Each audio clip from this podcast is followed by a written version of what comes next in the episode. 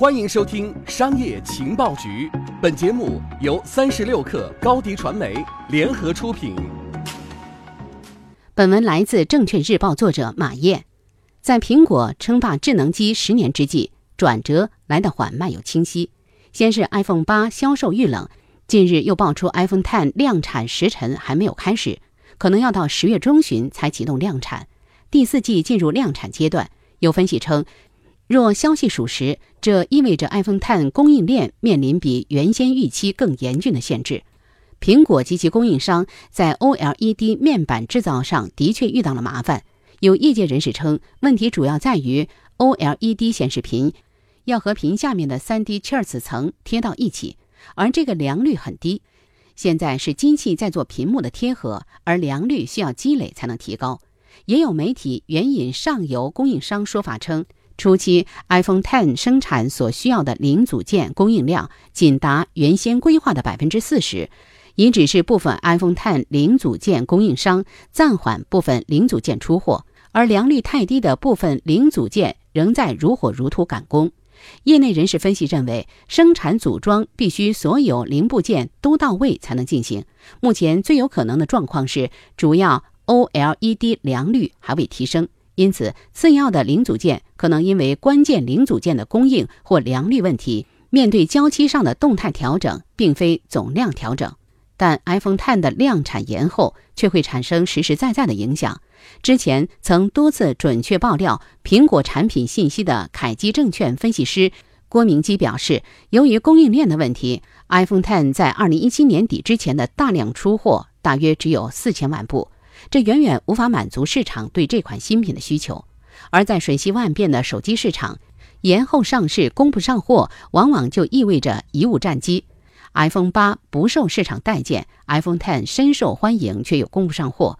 苹果已经给一些有实力的中国手机厂商留出了难得的市场空档。在这段时间里，华为 Mate 十、OPPO Mix、vivo X 二零等全面屏手机都将陆续发布。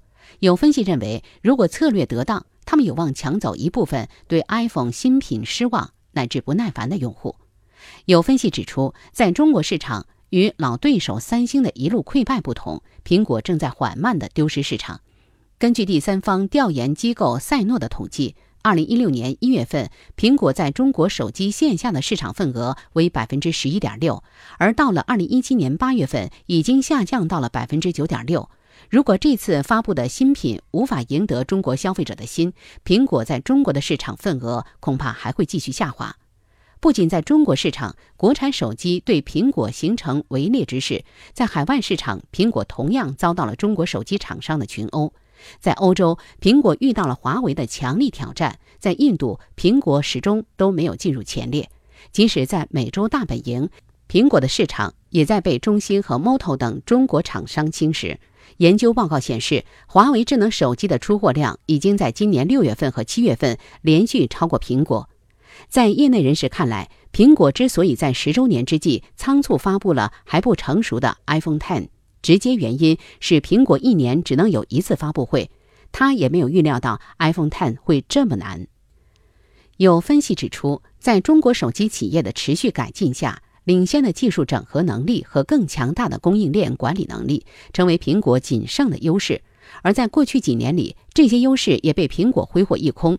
苹果发布的 iPhone 八不仅相对于 iPhone 七没有太多改进，与中国手机厂商的旗舰手机相比也并无优势。为了继续保持自己的技术先进性，苹果被迫在十周年之际再次出招，发布了仍然不成熟的 iPhone Ten。但 iPhone Ten 所采用的人脸识别技术和异形软性 OLED 全面屏，要么技术仍然不太成熟，要么供应链严重受制于人。